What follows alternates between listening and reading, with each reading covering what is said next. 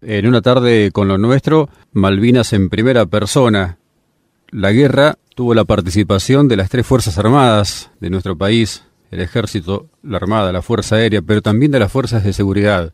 Hemos tenido testimonios de Gendarmería Nacional. Hoy nos vamos a ocupar de la labor, de la tarea, de lo desarrollado en Malvinas 1982 por la Prefectura Naval Argentina. Del otro lado del teléfono, veterano de guerra de Malvinas, perfecto mayor Osvaldo Aguirre. ¿Cómo le va Osvaldo? Buenas tardes, un gusto. Buenas tardes, muchísimas gracias por la invitación. Un placer para nosotros y además una deuda pendiente porque, como decía, no habíamos abordado todavía en nuestro programa, en nuestros espacios, la historia de Prefectura en Malvinas. Prefectura, una fuerza de seguridad, Osvaldo.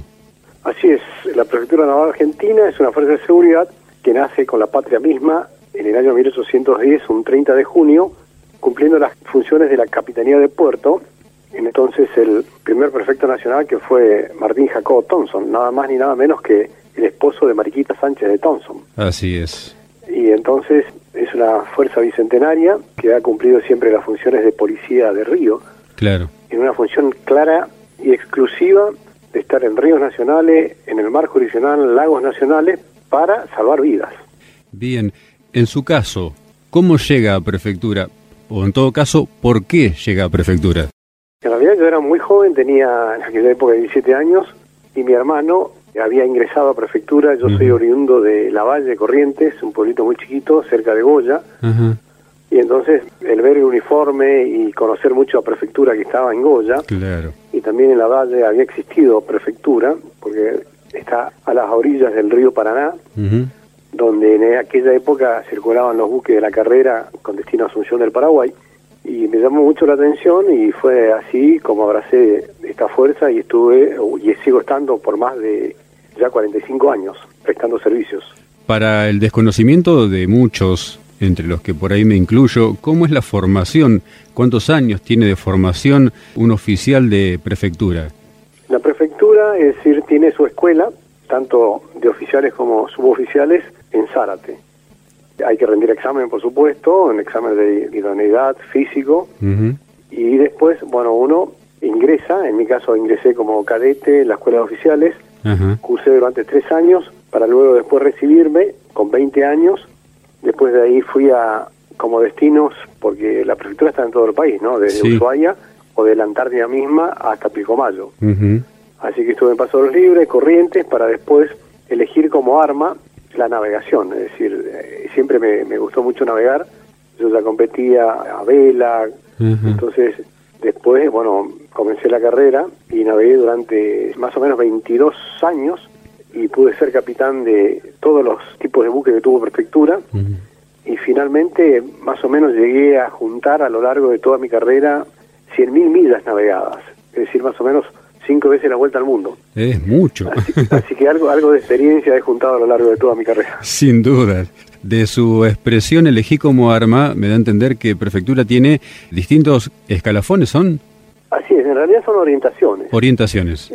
Claro, uno egresa, va al campo, trabaja, me refiero al campo de actuación, ¿no? De la sí, en general, y de ahí, cuando vuelve a la escuela superior a estudiar en Olivos, usted elige las orientaciones, que puede ser máquinas, aviación, seguridad de costa, que sería la función netamente policial en tierra, sí. navegación y comunicaciones.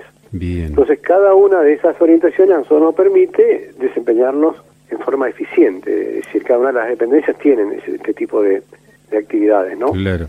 Entonces yo egresé como oficial navegante allá por el año 1980. Navegué en el, del Guardacosta Delfín en el 81 y en el 82 me nombran como capitán del Guardacosta 82 Islas Malvinas. ¿El primer grado del oficial cuál es? El oficial es oficial ayudante, oficial auxiliar, oficial principal, subprefecto, prefecto, prefecto principal, prefecto mayor y prefecto general. Esas serían todas las jerarquías de la prefectura naval. Bien. Tiempos de Malvinas, ¿en qué situación, en qué destino lo encuentra usted, eh, ahí le comentaba, ¿no? Es decir, yo tomo el comando del guardacostas 82 que se denomina, que se llamaba, o se llama, Isla Malvinas. Por lo menos para nosotros en, el pensamiento final, ¿no? El guardacostas Islas Malvinas. Yo asumo un 15 de enero del año 1982 y había ascendido a la, tercera jerarquía de oficial principal. Sí. Entonces, la prefectura había comprado dos años antes 20 barcos de este tipo, ¿no? Son barcos muy pequeños, barcos de 20 metros de lora, perdón, de 27 metros de lora, de largo, una manga de 5 metros, una manga sería el ancho, Sí. un calado más o menos de un metro 65, Ajá. buquecitos muy pequeños de, mejor dicho, barquitos muy pequeños de 70 toneladas, con la capacidad para 15 tripulantes. Bien. Entonces, con muy buen criterio, las personas mayores siempre, obviamente, obran con criterio y mucho sentido común, esos barcos fueron destinados a lo largo del país. Dos guardacostas en Ushuaia, en Ujú. Deseado 1, otro en San Antonio Oeste, Mar del Plata 2, Bahía Blanca 2, Rosario 2, zona de, bueno, todo el país. Y quedaron estos dos nones, ¿no? El guardacostas Islas Malvinas, para que algún día fuera a patrullar las islas y el guardacosta Río Iguazú, que era el guardacosta 83, que eran los últimos barcos que llegaron de la compra de los 20, ¿no? Sí. ¿Por qué? Porque todavía la esclusa Yacyretán se estaba construyendo, entonces ese barco iba a ir a operar en la zona norte, es decir, en Iguazú, Bien. por el tema de los contrabandos y demás, ¿no? Sí, sí. En, en el límite con Paraguay y Brasil. Así que esos dos barcos operaban acá en el puerto de Buenos Aires, navegábamos acá, patrullábamos el canal, los canales, patrullábamos el río de la Plata, Ujú. y así fue como tomamos conocimiento que se habían recuperado nuestras Islas Malvinas el 2 de abril en la madrugada. Nosotros estábamos navegando. De hecho, habíamos dormido, habíamos pernoctado, se dice pernoctar, ¿no? En la noche esa, frente al puerto de Quilmes, cuando nos enteramos. Y nos estábamos enterando por Radio Colonia, ¿no? 550 kilociclos. Sí, claro. Con Entonces, Delgado. Claro, no podíamos creer. Cuando llegamos a Puerto, todos mis compañeros, es decir, la gente de Puerto, ahí de- del servicio buque guardacostas, nos decían, no, ustedes van a ir, ¿por qué? Porque sí, porque tienen el nombre del barco. Y, y la duda comenzó. Seguro. También, obviamente, comenzó para, para toda la tripulación, ¿no? Creo que esa el 2 de abril fue un jueves. Yo había dejado la guardia, voy y el sábado a la mañana me estaban llamando desde el edificio Guaracosta, donde está el comando central de la prefectura, Sí. para decirme, bueno, Aguirre, su barco está designado para ir a las Islas Malvinas. Mm. Imagínense, ¿no? Yo, 25 años, no sabía qué pensar en ese momento. es decir. No sabía qué decir de, de alegría, es decir, de la aventura para ir hasta allá, es decir, salir desde Buenos Aires hasta llegar a Malvinas, era toda una historia, obviamente la preocupación también. Si bien yo tenía bastante experiencia por haber navegado en un barco más grande, en el Río de la Plata y en campañas en el mar argentino, era como que estaba seguro, pero no teníamos equipamiento como tenemos ahora. Claro. Si no teníamos equipamiento satelital, no teníamos nada, o sea que había que navegar como aprendimos a navegar sin instrumentales, ¿no? A la antigua. A la antigua, tal cual, pero yo creo que fíjense que Estados Unidos ahora está también volviendo a la navegación de altura por el Mm. tema de los hackeos en las computadoras, porque todos los sistemas claro. pues son hackeables. Lo escuchaba y me imaginaba. Convengamos que la operación Rosario se complicó por tormentas en el Atlántico Sur con buques de gran porte. Uno imagina los barcos, en el caso del que le tocaba en responsabilidad a usted de menor tamaño. ¿Cómo fue cruzar el Atlántico? ¿Cómo fue ese pase a Malvinas? Y la verdad, mire, ah, yo creo que la juventud, la unión, hace que, que uno haga de todo y la responsabilidad sobre todo para con la tripulación. Claro. Mi experiencia hacía que yo había navegado con el, como le decía, con un gran capitán que ya falleció que se llamaba Blasón y aprendí muchísimo con él, sobre todo en hacer navegación de altura, es decir, de tomar la, la altura al sol, a los astros y demás. Ajá. ¿Por qué? Porque ya el hecho de estar 25 millas, es decir, unos 50 kilómetros de la costa, ya no teníamos nosotros ninguna visión porque el único equipamiento que teníamos era el radar. Claro. Y el radar nos va a refractar, digamos, un eco o en la costa u otro barco siempre y cuando tengamos una determinada altura de antena. Entonces la altura máxima de esos barcos está en 6 metros y eso a nosotros permitía tener un alcance apenas de 20 millas náuticas. Fíjense en el mar, imagínense, es una distancia muy corta. Sí, sí. Por lo tanto, la responsabilidad que tenía, yo me devoré, es decir, estudiaba a pleno todo lo que tenía que ver con la travesía, los vientos, la corriente, y así fue como que empezamos a hacer escalas, ¿no? Claro. Salimos de Buenos Aires un 6 de abril a la mañana, acá nos despidieron porque ya se corría, había corrido la bola acá en el puerto de Buenos Aires que iban dos guardacosta prefectura Malvinas, entonces nos despidieron con todas las bocinas de los barcos. Y después de ahí hicimos una pequeña escala en Bahía Blanca. Ahí estuvimos toda la noche, Bahía Blanca, obviamente cargamos combustible. Y después fuimos a Puerto Madryn.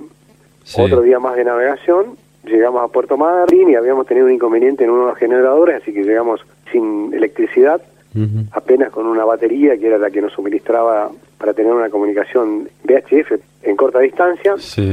Y de ahí llegamos a Puerto Deseado el día domingo 11 en horas de la mañana.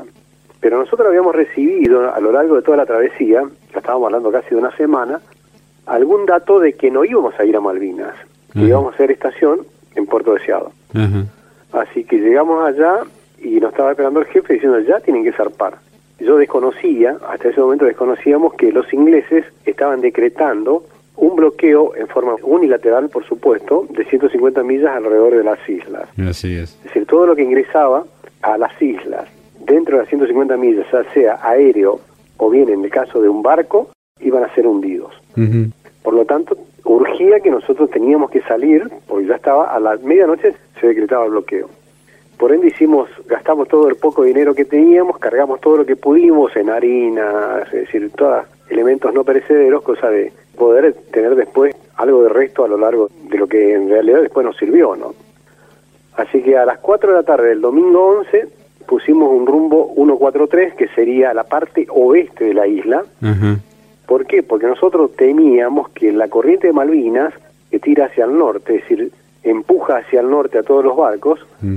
a más o menos medio nudo, es decir, medio nudo de distancia, es, perdón, de velocidad, significa más o menos unos mil metros por hora y es una cosa importante, es decir, esa corriente uno no se da cuenta, se llama corriente oceánica. Entonces hay que tener en mucha consideración y es como si fuera, a ver, ¿cómo explicar? Como si fuera un caballo de esos redomones, veo que va de costado y te va avanzando de costado. Bueno, eso pasa con los barcos. Uno en forma imperceptible, más un barco pequeño, la corriente lo empieza a desplazar. Y mi temor era que nosotros teníamos muchas horas de navegación, y ese desplazamiento hacia el norte podía llevarnos a una zona peligrosa en la zona norte de la isla. Por lo tanto, teníamos que tratar de mantener una posición, pero no teníamos nosotros un conocimiento de la posición real en cada instante como tenemos hoy con un GPS, por ejemplo. Sí, sí. Lo que nosotros hacíamos era una navegación por estima, que es trazar una línea en la carta y poner cada cuatro horas la posición, que es totalmente estimada. Mm. Así que así fue que comenzamos a las cuatro de la tarde a navegar, nos quedamos después ya directamente sin ningún punto notable para tomar como referencia y salimos a la buena de Dios hacia el sudeste, a las Islas Malvinas. Pero bueno, había muchas chanzas y obviamente también conocimiento. El mar fue muy duro, es decir, estábamos recibiendo una corriente de popa, una empopada que eso mataba a los timoneles. El barco no tiene timón automático, así que claro. cada hora había que reemplazar porque había que hacer una ir manejando la contraescora y el barco obviamente se movía muchísimo y únicamente teníamos a la gente que estaba de guardia en, el puente y el resto de los muchachos descansando. Así que a medianoche nos ocurrió algo insólito que en realidad también fue muy lindo porque veíamos un punto. Estoy hablando a las 2 de la mañana, ya del día 12, que fue el momento que los ingleses habían decretado ese bloqueo en forma unilateral, ¿no? Sí, sí. Y a las 2 de la mañana escuchamos, vimos, perdón, un eco y pensábamos que era algún submarino y nos asustamos. De modo que llamamos a Buenos Aires, a nuestro comando central, y me imagino las cosas que habrán ocurrido acá en el, en el edificio Baracosta, ¿no? si nosotros estábamos preocupados allá, hasta que nos pudimos acercar al eco ese, que aparecía y desaparecía, pero era producto del movimiento del barco, es decir, desaparecía porque cuando estábamos con la cresta hacia arriba en la ola, obviamente la antena del radar marcaba otra cosa hasta que pudimos identificar que era un buque de bandera holandesa que se dirigía al puerto de Santos. Por lo tanto, le pedimos la posición. Sí, hablábamos en inglés, le pedimos la posición y automáticamente el tipo nos da, es decir, el capitán nos da la posición y nosotros nos tiramos sobre la carta náutica para ver dónde estábamos. Claro. Y en realidad estábamos desplazados unas 4 o 5 millas hacia el norte. Bien. Por lo tanto, tendríamos de vuelta a corregir el rumbo. Porque honestamente mi temor era no llegar a las islas por ese desplazamiento que yo le comentaba, porque no teníamos una posición real respecto del fondo. Así que bueno, pudimos después marcar a través de un equipamiento que tienen los barcos, se llama radiogoniómetro, que permite ver la dirección de, de una estación de radio. Y el prefecto Nancy, que era un piloto de avión, uno de los aviones que operó después en, las Islas Malvinas, me había dado la frecuencia del radio faro de Puerto Argentino, que en realidad era Sierra Tango Alfa, es decir, la S, la T y la A Mm. de Stanley, Sí. donde a mí me permitía recibir la señal en un determinado kilociclos Mm. como para poder yo recibir la señal justo en la proa. Con eso queríamos decir que a la isla la íbamos a pegar en el medio. Claro. Eh, No sé si me entiende, Sí, porque sí, teníamos la prueba de nuestro rumbo, Sí, de nuestra dirección. A tal punto que el día lunes a las 8 de la mañana nos sentíamos más o menos Cristóbal Colón porque sentíamos el olor a, a ciertos peces, algunas aves ya, pero no veíamos tierra. Tampoco la percibíamos, la veíamos en el radar. Por lo tanto, navegamos más o menos unas dos horas más hasta las 8, 9, 10 de la mañana hasta que empezamos a ver tierra. Y ahí nos situamos e hicimos toda la navegación durante todo el día para ir hasta la isla, es decir, hasta Puerto Argentino del otro lado, Claro. y encima arribar con el límite de combustible, porque esos barcos cargan 10 toneladas de combustible. Así que imagínense que nosotros navegamos 35 horas y el consumo de la planta del barco por cada hora está más o menos en 300 litros. Mm. Por lo tanto, habíamos consumido casi 10 toneladas. Claro. Entonces estábamos llegando con el olor a combustible Sí, sí, sí. ya a Puerto Argentino. Yo no quería entrar el martes 13 porque encima avión que dicen que es Jetta y demás. Claro. Así que llegamos el martes 13 a la una y media de la mañana, exhaustos, destruidos, Me imagino. a descansar al costado del buque Buen Suceso Ajá. Y el capitán Mozzarelli, que era el jefe del área naval austral de Malvinas, Mm. capitán de navío Mozzarelli, nos estaba esperando. Así que bueno, a partir de ahí comenzó nuestra actuación en la Guerra Malvinas, ¿no? Desde el martes 13 de abril del año 1982. Definitivamente no fue tan grande la deriva que tuvieron en ese viaje. Veníamos nosotros corrigiendo el rumbo. Claro. Corregíamos el rumbo de forma permanente. es decir, Claro. mi rumbo era 143, Sí. Que era el límite oeste, es decir, la última islita más pequeña, Sí. ahí apuntábamos nosotros. De hecho, hicimos hace poco un monumento, hace dos, tres años, tres años creo, en Puerto Deseado, un monumento con el guardacostas apuntando a ese rumbo, el 143. Bien. Y todos los años tratamos de ir a, a la ceremonia que se hace ahí gracias al, al pueblo de Puerto Deseado. Muy lindo y muy emotivo, ¿no? Claro, Porque en realidad fue lo- el, el último puerto que tomamos nosotros como escala para ir a combatir a las islas. Y ya instalados en Puerto Argentino, una vez que se pusieron a órdenes de, de la autoridad naval allí, ¿cómo siguió la historia para ustedes, Osvaldo? Y nosotros éramos el brazo extensivo porque no habían otras unidades artilladas. La Armada no, no desplazó buques a Puerto Argentino, Claro. es decir, a las Islas Malvinas. Habían tres buques requisados, que era el Penélope, un, un motovelero muy pequeño, Sí. el Forest, que era un barquito más o menos del tamaño de nuestro barco, pero de carga, con una velocidad de siete nudos, y el Monsunen, Sí. que eran los barcos que iban a buscar las cargas o repartir carga a lo largo de la isla, o traer lana o ganado, o ese tipo de cosas. Es decir, eran los buques que se utilizaban para el transporte de carga. Claro. Y esos buques fueron requisados por oficiales de la Armada, es decir, por la Armada Argentina, pero no estaban artillados.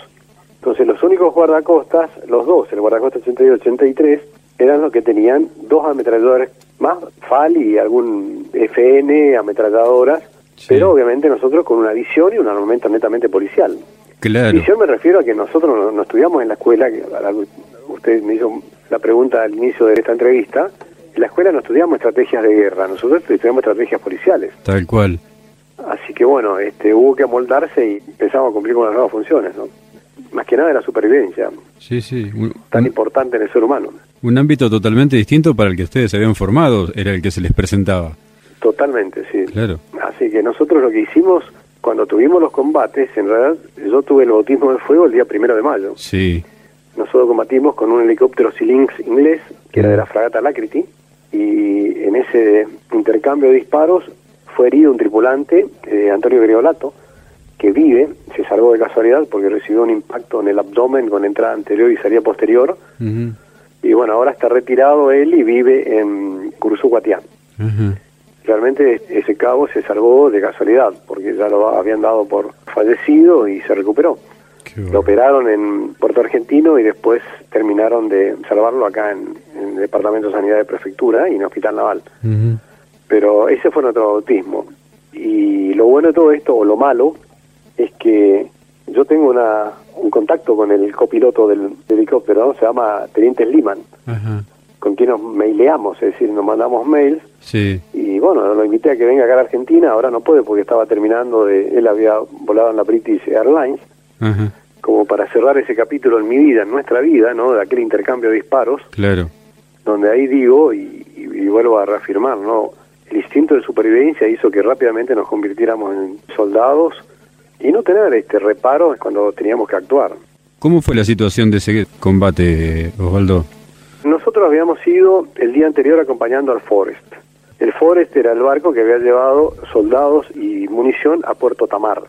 Pero como al Forest, por supuesto, los ingleses, que no son tontos, o los kelpers, o la gente que vivía en Malvinas, al barco lo destruyeron.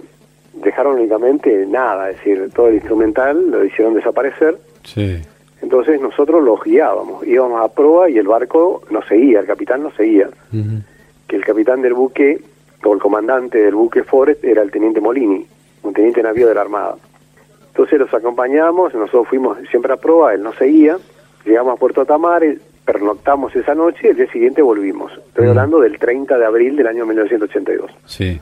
Hasta ese instante se sabía que la flota estaba llegando, se sabía que algo iba a pasar a partir del primero de mayo, por lo tanto nosotros llegamos, navegamos durante todo el día, 30, y llegamos el primero de mayo a las 4 de la mañana al norte de Puerto Argentino, una bahía que se llama Anunciación.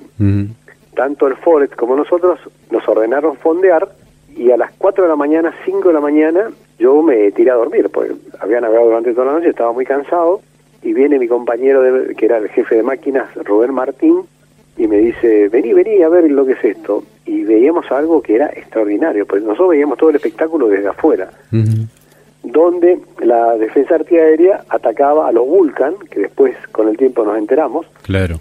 que era la famosa misión del almirante Woodward, que comentaba en su libro Los 100 días, que querían destruir el aeropuerto con Vulcan, ese aviones de carga, y veíamos cómo la defensa antiaérea actuaba, ¿no?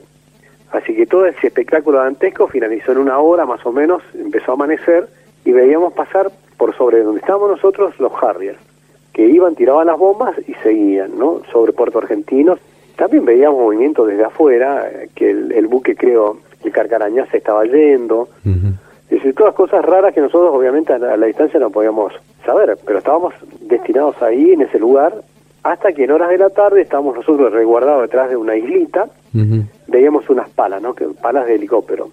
Entonces yo llamo a Conavinas, que sería el Comando Naval Malvinas, preguntando si había algún medio aéreo y si era un helicóptero nuestro. ¿no?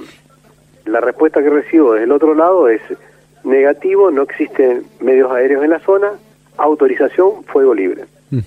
Entonces ahí nosotros armamos el zafarrancho de defensa y comenzamos con el, el combate. El helicóptero se eleva y empezamos un intercambio de disparos. El helicóptero se va, nosotros estamos fondeados. Sí. Por lo tanto quería elevar anclas, ordeno yo a Aguilera, ya fallecido, que levante el ancla y no se pudo porque el, el malacate, es decir, el cabrestante que es eléctrico, cuando tiene unas fuerzas extraordinarias se corta el fusible, así que ordené dejar la cadena libre y dar a máquinas adelante con todo para ver si se cortaba la cadena. Pues no, el ancla y la cadena cumplió con su misión de frenar el barco.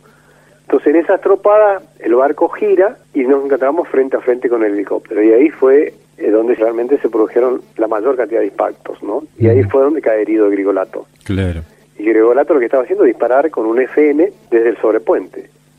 Grigolato cuando dispara la última, su última munición, él siente como un golpecito muy suave en la panza. Cuando quiere cambiar el cargador se desmaya. Hoy le preguntamos a Grigolato qué sintió en aquel momento y él dice, lo único que sentí fue eso. Qué bárbaro. Por eso es evidente que nuestro cuerpo con la adrenalina hace que funcionáramos a mil Sí, sí. Y, y muchas cosas no, no, no nos permite darnos cuenta. ¿no? Sí, sí, sí. Y ese día a mí me permitió, y a muchos de los tripulantes, darnos cuenta que teníamos que actuar, porque no damos cuenta de lo que pasa. ¿eh? Y además teníamos, y eso debo aclarar y confesar, muchísima ayuda espiritual con los sacerdotes. Estábamos convencidos que teníamos una misión que cumplir y estábamos convencidos de que íbamos a estar con el Dios Padre en defensa de nuestra patria, sin dolor. ¿eh? Es más, creo que la mayoría habremos escrito cartas a nuestros padres de despedida, porque realmente la situación ya se estaba tornando insostenible, pero muy tranquilos nosotros desde lo espiritual. Es tan importante la ayuda espiritual que a veces mucha gente pregunta, ¿no? En casos así tan difíciles de la vida. Nos han contado. bueno, termina el, combate, volvemos a puerto, lo traemos al herido y después nos enteramos que ese helicóptero pertenecía a la fragata Lacriti, que había venido ahí a arreglar el ángulo de tiro de la fragata que empezaron a las 7 de la tarde a ejercer el cañoneo naval sobre el puerto argentino. Yo no nunca me enteré si realmente habían bajado los observadores, no, porque en realidad esa era, era la misión del helicóptero, llevar a personas que se queden en el terreno y cada vez que la fragata disparaba, regular el tiro, ¿no? Para que el tiro no vaya sobre la ciudad. Pero ellos declaran que el helicóptero sufrió una avería. Eh, nosotros veíamos eh, que el helicóptero se caía o largaba mucho humo. En realidad, en lo que ellos declaran es que tuvieron una avería en los sistemas de transmisión que son hidráulicos y tuvieron que operar manual. Volvieron a la fragata y ese helicóptero no operó más.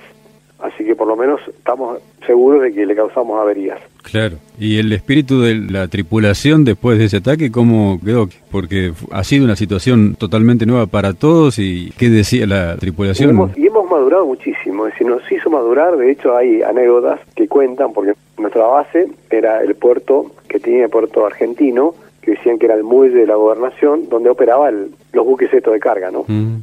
Nosotros nos quedamos con el barco ahí y hubieron tripulantes que fueron a dormir al correo, donde estaban un grupo de oficiales y soldados del ejército de la parte de comunicaciones, con quienes teníamos una excelente relación.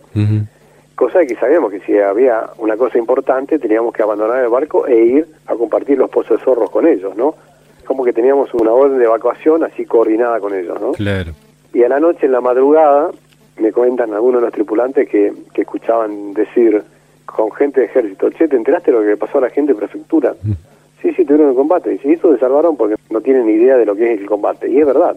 Porque a nosotros se nos trae una ametralladora, la 12,7, sí. y sin embargo seguimos tirando con la otra, y también con armas de puño. Claro. Por eso le digo, es tan importante el instinto de supervivencia y del miedo, porque en realidad yo creo que la supervivencia del hombre es casualmente lo que nos diferencia de los animales, no, el miedo. Mm. Porque si no, hubiéramos desaparecido como especie. Y aquel que me diga que no tuvo miedo es un mentiroso. Eso es una expresión que nos han dicho todos todos los combatientes. El que dice que no tuvo miedo en Malvinas está mintiendo, ¿no? No, miente, miente, sí, seguro. Somos seres humanos. Y lo, lo único que, como yo le digo, vuelvo a repetir, es la ayuda espiritual y la tranquilidad con uno mismo. Claro. Decir, estoy acá porque estoy, porque me gusta el uniforme, porque me gusta mi patria, porque mm. Tengo que entregar la vida. Y le puedo asegurar que si tiene que entregar la vida, uno no se da cuenta no se da cuenta. Es decir, cuando pasamos por una situación de estas, muchas veces uno va a dar una charla y a mí me ha servido como experiencia, porque he tenido casos o comentarios así de chicos que preguntan, ¿y usted no tuvo miedo? Y entonces yo me acuerdo de un caso en mi pueblo, que un chico iba en una moto, iba a pegar la vuelta en la ruta, no se dio cuenta, pasa un auto y se queda sin piernas. Y el hospital estaba a 8 kilómetros. Lo levanta una camioneta, lo lleva a 8 kilómetros y el chico se salvó. Y si usted le pregunta al chico, pues yo he tenido oportunidad de hablar con él, y él decía, mire, yo no me acuerdo de nada. Mm. Entonces, exactamente nos pasaba a nosotros cuando pasamos por una situación de ese tipo, ¿no? Si nuestra mente funciona a tal velocidad que no nos damos cuenta. Es decir, yo me acuerdo haber sentido en los diferentes cañoneos que tiraba, o mejor dicho, con Mac, que no tiraba el helicóptero, de quizás haber sentido hasta el, no sé, la calentura de la, de la munición.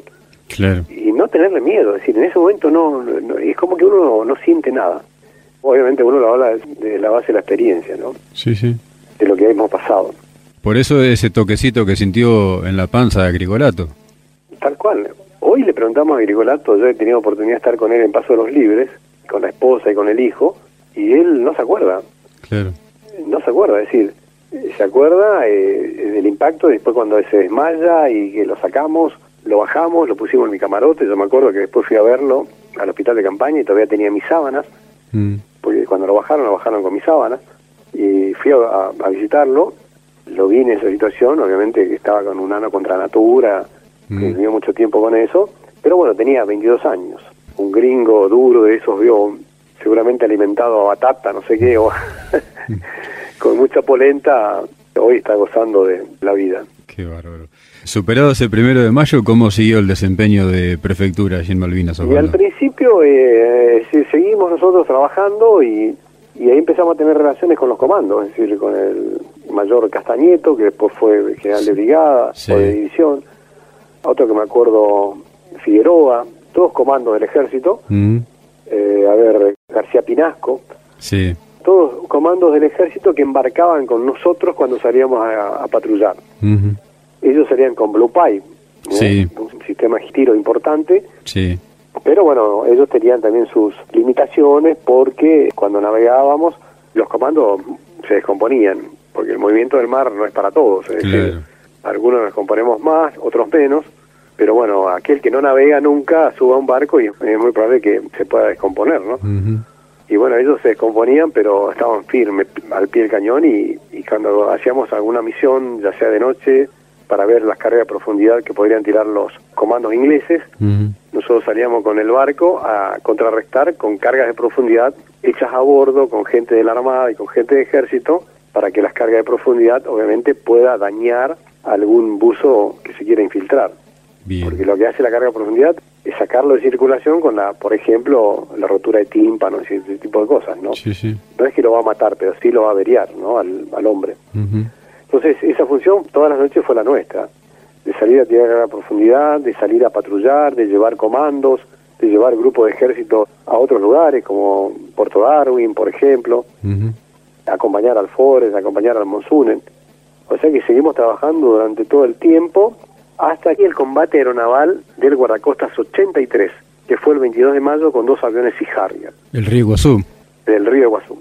Y eso sí realmente fue una epopeya.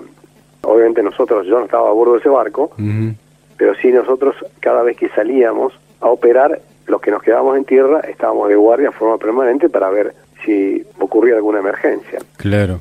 Y el 22 a la mañana, a las 8 y 20 de la mañana, el equipo de radio, el equipamiento de radio, estaba muy cerca del camarote del capitán. Es decir, mi camarote estaba a 3 metros.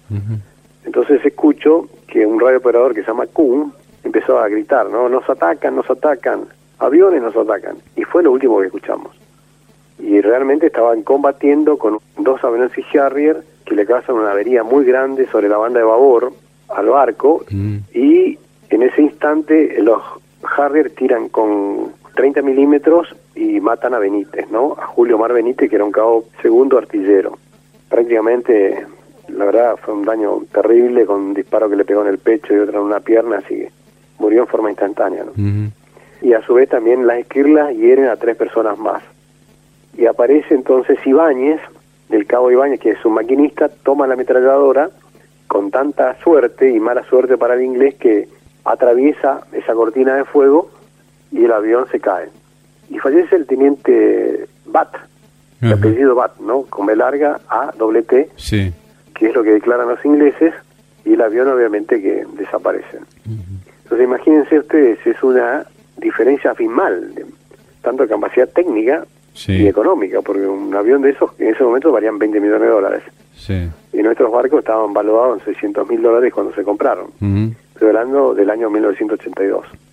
Por lo tanto, ese barco, el comandante, el capitán Olmedo, gira hacia la hacia estribor y lo embica en una costa, en una islita, perdón, y ahí se recuperan, porque en ese barco también iban 19 soldados de ejército, es decir, 18 más un teniente, o un subteniente que es de apellido Navarro, que llevaban dos cañones de 105 para Puerto Darwin, y estamos hablando del 22, porque la plaza de Puerto Darwin creo que cayó entre el 28 y el 29 de mayo. Sí, sí. Pero lo bueno es que pudieron recuperar esos cañones, entre ellos fue el- en ese momento el también subteniente Gómez Centurión, que fue uno de los que rescató los cañones, Navarro los armó, teniente Navarro, y el quien lo usó desde la plaza era Fabre, un hombre de la Fuerza Aérea. Así que nosotros en su momento, la prefectura lo que hizo fue reconocer esa acción porque la misión se cumplió Claro. si bien el barco se hundió, el barco va, quedó embicado, se recuperaron los cañones y cumplieron con el objetivo de poder operar desde el 23 o 24 de mayo hasta que cayó la plaza de Darwin. ¿no? Así es. Así que eso sí, realmente también fue una epopeya importantísima de la prefectura. Así que de los dos buques destacados allí en Malvinas por prefectura, el río Iguazú quedó allí. El río Guazú quedó encallado y Sí. creo que después, no sé si fue reflotado y después hundido. Ajá, Es decir, no hay vestigios hoy del río Guazú en Claro. Puerto Argentino. claro.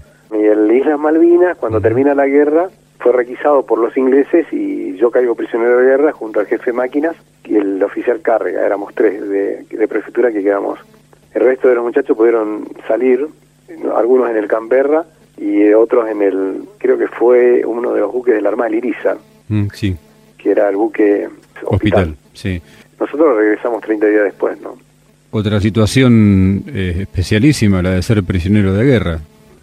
Y es muy difícil estar, estar detenido, ¿no? Sobre todo en una circunstancia muy particular, pero debo decir que realmente los ingleses en ese sentido nos trataron muy bien. Mm, Hasta se cumplieron las acciones de lo que establece la Convención de Ginebra, ¿no? Nos pagaron algunas libras de sueldo como prisionero, pero no nos daban, no teníamos muy buena alimentación.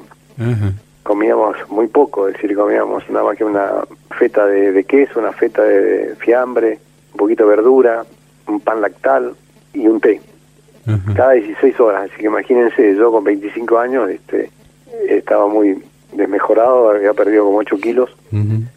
Pero bueno, lo importante es que estábamos con vida y todo el grupo de, de prisioneros de guerra bastante unidos, sí, bastante unidos. ¿Y el regreso al continente por dónde fue, Osvaldo? El regreso mío, junto a todos los prisioneros, fue a través de Puerto Madryn, a bordo del Sid Edmund, el día 14 de julio en horas de la mañana. Mm, Mientras tanto, habíamos pasado durante 30 días, el total, ¿no? 15 días en un frigorífico abandonado, donde había una bomba argentina sin estallar, sí, y después vivíamos ahí eh, en la plaza y salíamos un par de horas a caminar a la mañana. Nosotros decíamos la pingonera porque estábamos todo el día acostados, tirados o sentados en, en una gran cuadra, donde obviamente no había baño, había un, un tambor de 200 litros cortado por la mitad para hacer nuestras necesidades y nosotros pedimos a la Cruz Roja que se pusiera algo para poder tener un poco de intimidad cada vez que teníamos que hacer nuestras necesidades. Y yo escribía un diario. Desde que llegué a Malvinas hasta ese día, que no me acuerdo, pero fue cuando estábamos a bordo ya, eh, no, estábamos en, ahí en, en el frigorífico abandonado, que en una de las requisas me sacan el diario que yo escribía, que era un librito muy pequeño, Sí, que todas las cosas las, las escribía día por día, ¿no?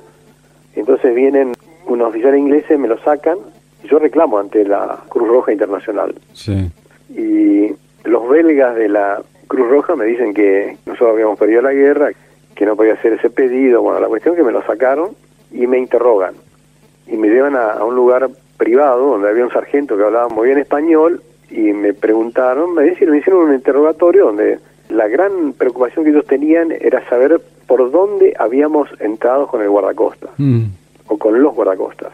Aparte ellos tampoco se imaginaban que un barco tan pequeño podía surcar 400 millas náuticas en esa época desde Puerto Deseado hasta Malvinas. claro. Otra cosa que me sacaron y que lamento muchísimo era, veo que todos los barcos tienen un libro de navegación. Sí, Bueno, en el libro de navegación yo escribí de puño y letra todo lo que vivimos en la travesía, desde que dejamos de ver o tener un punto para situarnos sí, hasta que llegamos a Malvinas.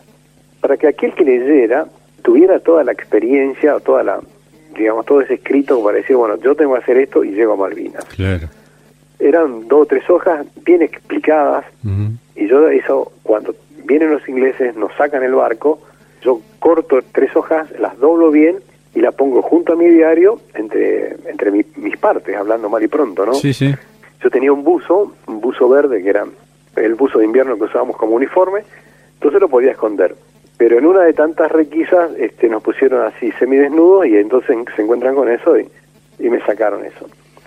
Así que bueno, esa fue la jornada más triste que tuve porque en realidad me llevaron a un lugar que era una casilla abandonada, muy fea, mucho barro, con soldados de ingleses que nos apuntaban.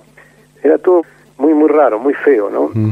Y entonces, ustedes saben que por la Convención de Ginebra lo único que podemos decir nosotros es nuestro apellido, nombre, el lugar que nacimos, a la fuerza que pertenecemos, jerarquía y nada más. sí, sí. Y eso sí, respetaban. Pero a ellos les interesaba saber cómo llegamos. Así que bueno, esa fue lo más duro que he vivido estando como prisionero, ¿no?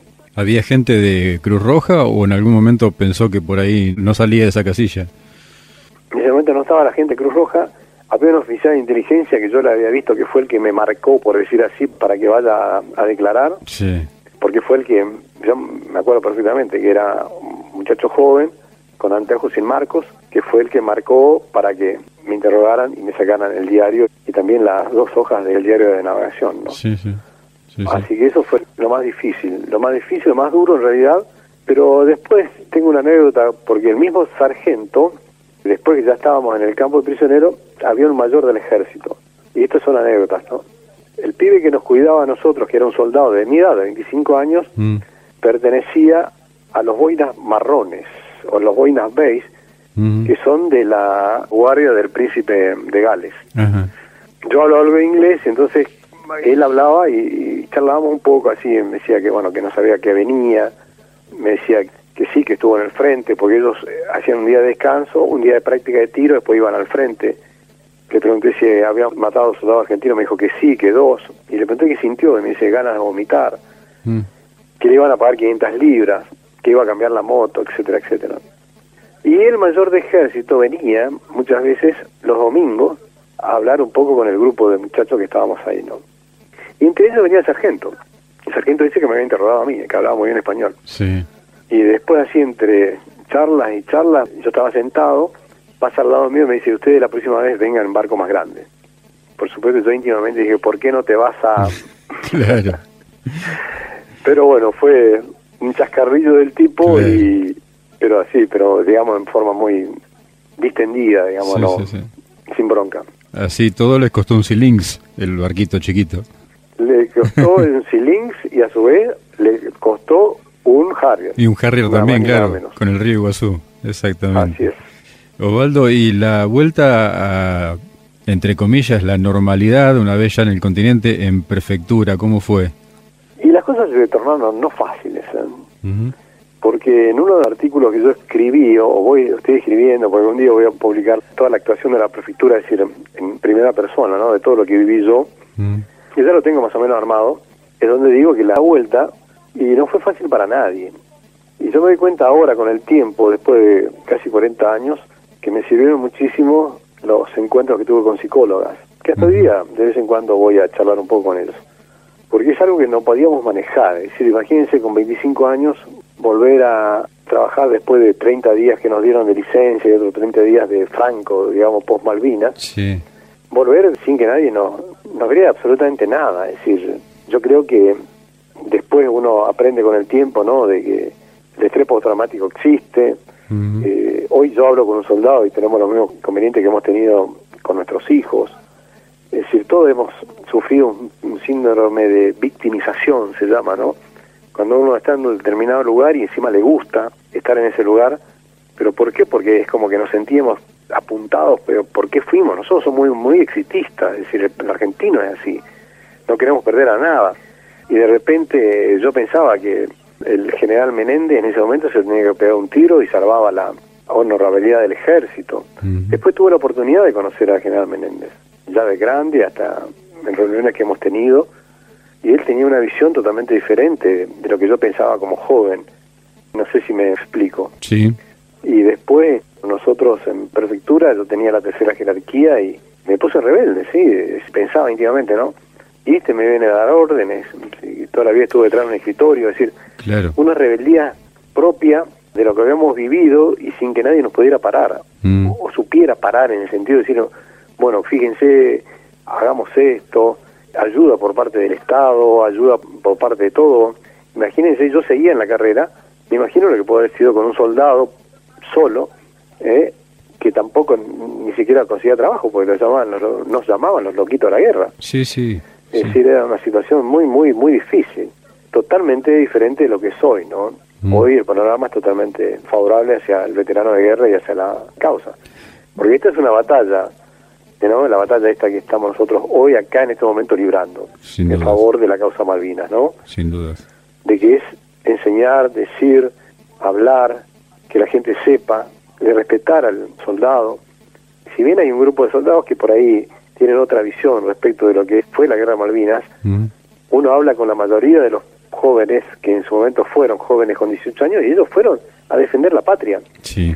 No es que fueron a buscar otros beneficios como quieren buscar hoy algún, algunos soldados, de considerarlos víctimas de la subversión, bla, bla, bla, o de la represión, que no tiene sentido. Es decir, creo que lo único que a nosotros nos puede llegar a salvar hoy es esta que yo llamo batalla, no dicho por mí, sino por gente más idónea respecto a este tema. Es decir, es una batalla el enseñar, es una batalla de estar hablando por radio en este momento. Eh, la batalla es hablar con usted. La batalla esta es hablar con chicos de 7 años que saben de Malvinas, chicos de 20 años que saben más de Malvinas que nosotros. Entonces, ¿cómo pasó eso? Si ni siquiera habían nacido.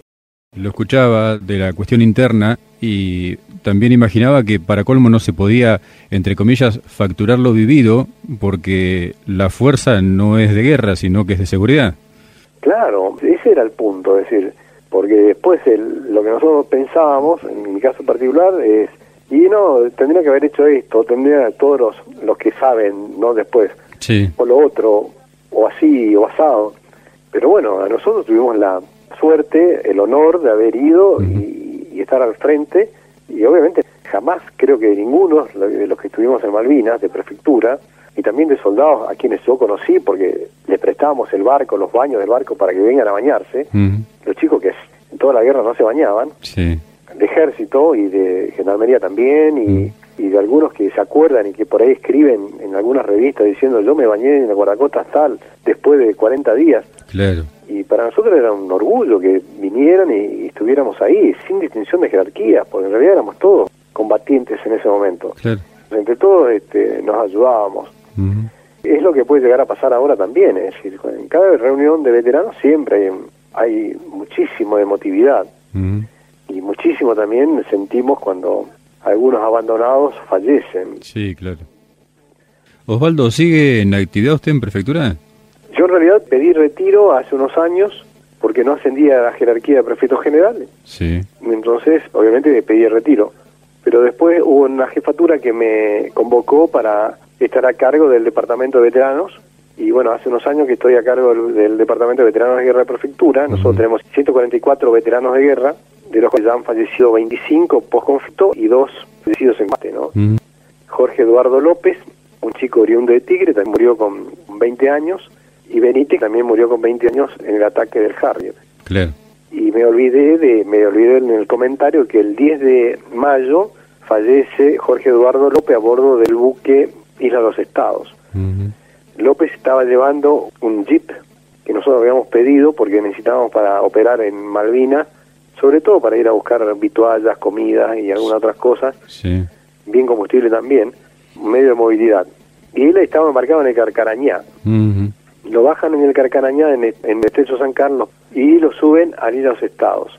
Y Lira los Estados, en la madrugada del 10 de mayo, fue atacado por la Lacriti. Y la Lacriti hunde a Lira los Estados y ahí fallece Jorge Eduardo. Entonces lo que nosotros hacemos es un seguimiento, eh, sobre todo con la familia, es decir, la mamá de López todavía vive, ya es bastante grande, en Tigre. Entonces tenemos una relación muy estrecha con ellas, como también la mamá de Benítez que vive en Baza Bilbaso.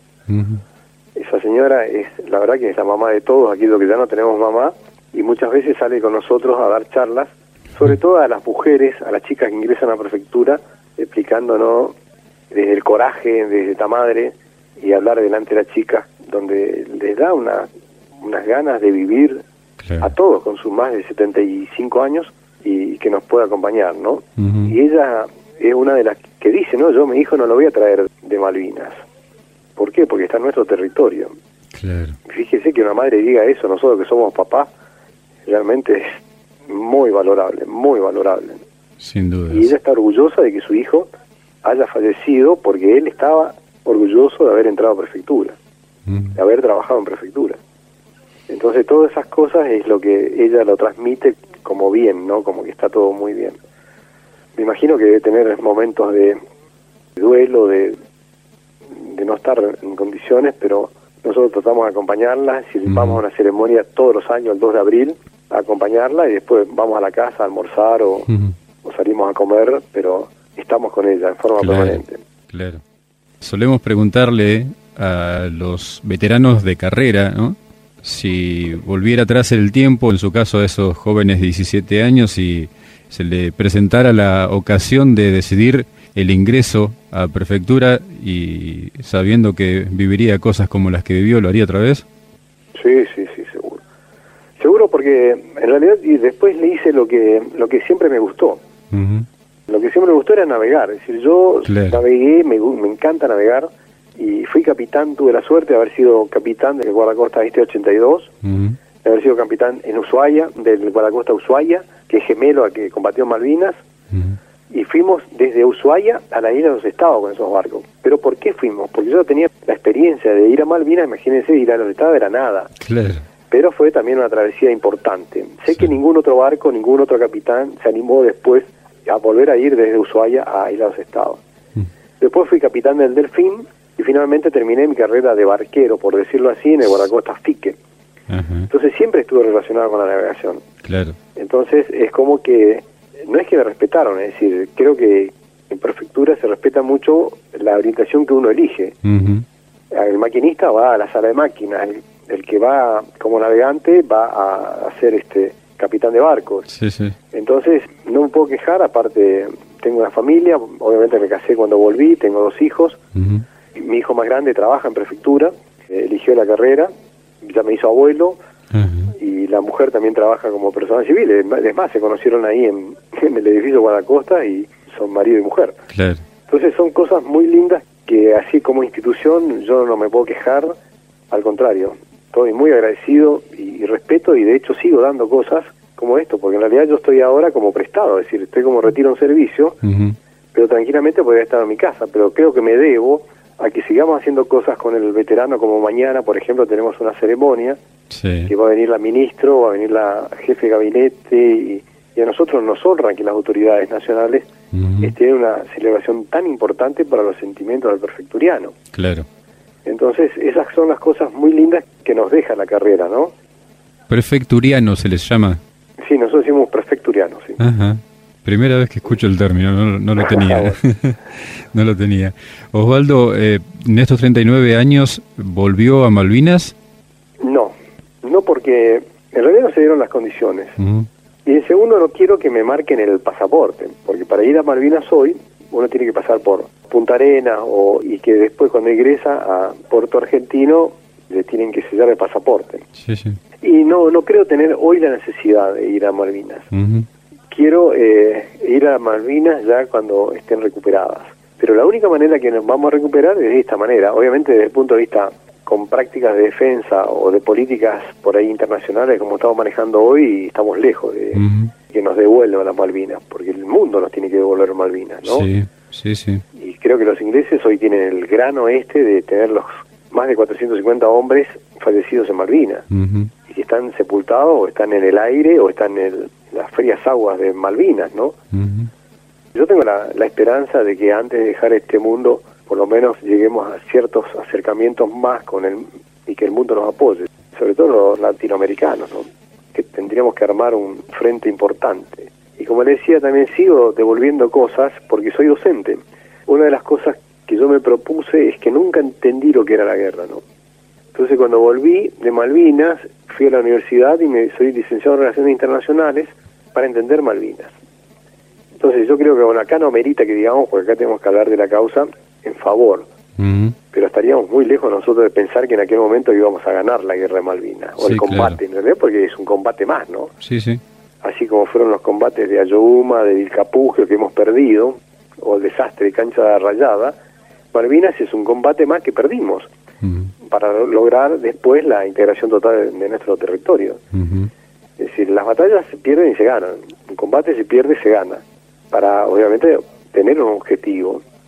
Pero una de las tesis que yo siempre hablo y digo es que mientras seguimos con estas políticas internacionales y no tener una política de defensa y no le ocasionemos gastos a los ingleses, siempre vamos a tener este inconveniente. Es decir, porque los ingleses hoy están 1.500 hombres ahí sin hacer nada, mm. ociosos.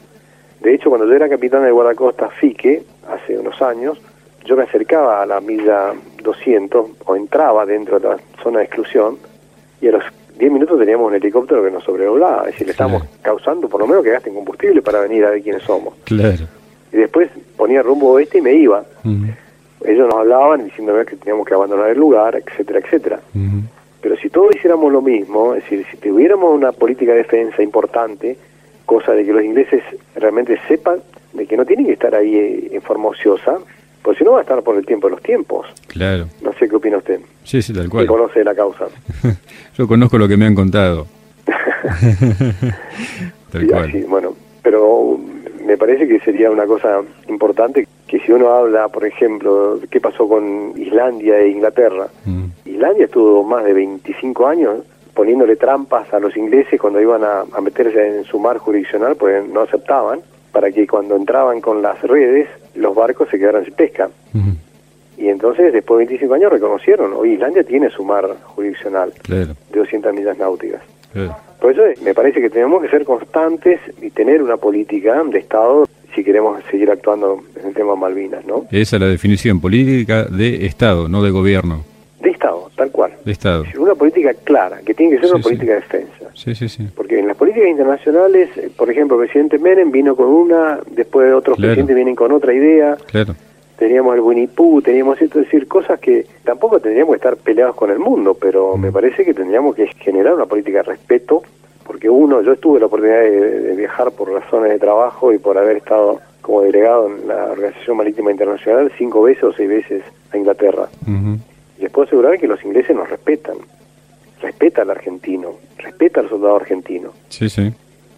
así como le comenté que yo tengo una relación o algo que me manejo vía mail con el teniente Sliman, Ujú. hace poco me mandó un, un mail diciéndome que estaba buscando trabajo para los hijos porque la idea es invitarlo o que él se venga para acá y poder charlar. Claro. Como sé que han hecho otros hombres soldados argentinos que Sí. fueron a Inglaterra. Sí, sí, sí. Porque en realidad, es decir, uno pregunta, ¿y usted tiene bronca a los ingleses? Y no, no tengo bronca a los ingleses. ¿Sí? Porque son profesionales, así como nos consideran nosotros que somos profesionales, es decir, uno no mata por matar. Uno mata para defenderse, pero tiene que haber una política o una estrategia superior donde realmente permita ejercer acciones para llegar a un objetivo, que el objetivo final tiene que ser la recuperación de la isla, ¿no? Así es. Así es. Así es. Perfecto, Mayor Osvaldo Aguirre. La idea era traer a Prefectura la historia de Malvinas en primera persona en nuestro programa y usted la ha traído sobradamente. La idea es que se haya sentido cómodo y que haya podido contar lo que quería contar. Obviamente dejo el micrófono a su disposición para lo que quiera agregar. Bueno, muchísimas gracias. En principio, tenemos un amigo en común con quien hemos, me han acercado a ustedes y para mí es, es un honor y vaya todo mi respeto aquellos que realmente les interese la causa Malvina, ¿no? Y así como hemos hablado, sé que hay gente como ustedes que realmente desde chiquito siguen hablando o comienzan a hablar y estudiar la causa Malvina. Entonces yo creo, no sé si le comenté, es algo, no sé, al- algo rarísimo y voy a cerrar esta charla con una anécdota de por qué tenemos que creer en nuestra juventud, respetar a los chicos, porque yo tengo un amigo que tiene un hijo de 7 años, ahora de tener 8. Y el chico juega tenis, yo he jugado tenis durante toda mi vida y él va al, do- al profesor al club donde voy yo. Entonces me comenta que a él le gusta la causa Malvinas y yo tenía un gorro de prefectura, del escudo que tenemos nosotros como el Departamento de Veteranos de Guerra, Sí. y se lo doy. Voy al baúl del auto, se lo traigo como sorpresa cuando vamos al restaurante, de esto hace un par de años, y se lo doy. El último desfile que se hizo en la Avenida Libertador, Sí. que fue un desfile larguísimo y cansador, Ujú. cuando estábamos terminando el desfile, después de haber caminado como 5 kilómetros, no me acuerdo cuánto, al final, al final del desfile, ¿quién estaba? Él, con el gorro que yo le había regalado y la mamá. Después a veces me caían las lágrimas. Yo no podía entender que ese chico no estaba esperando. Obviamente que lo abracé, le saqué una foto, lo subí a Sí. Facebook, todo. Porque realmente no podía creer, no podía entender que ese pibe de 8 años haya estado esperándonos cuando estábamos finalizando el desfile. Seguro. Por eso digo, y confío en la juventud, confío en Ujú. los chicos, Sí, sí. confío en que personas como ustedes no dejen de luchar, no dejemos de luchar por lo menos hasta que nuestras fuerzas nos acompañen. De hecho, yo estoy saliendo de un COVID que casi me Sí. llevo para el otro lado, pero bueno, acá estoy, recuperándome con ciertas cosas en el pulmón, pero con vida aún. Bien. Así que le tengo que agradecer y mandarle un abrazo y después vamos a ver si podemos subir algún material en su hermosa página de, YouTube, que estuve viendo algunos reportajes y algunas Sí. cosas que son muy, muy interesantes. Le agradezco. Le agradezco muchísimo, le agradecemos que a... los éxitos y no la afloje. No, no, para nada, para nada, no vamos a aflojar para nada. Le agradecemos mucho a Diego Bertolí, que fue el intermediario con el prefecto mayor Edgardo Díaz. Perfecto, así ¿eh? es. Para esta comunicación. Osvaldo, le agradezco muchísimo por la gentileza, por esta charla tan ilustrativa, tan informativa de todo lo que ha dado Prefectura por nuestra historia en Malvinas también. ¿eh? Bueno, muchísimas gracias. Le mando un abrazo, un abrazo grande. fuerte Gracias. y un saludo a toda la gente ahí de Las Flores, provincia de Buenos Aires.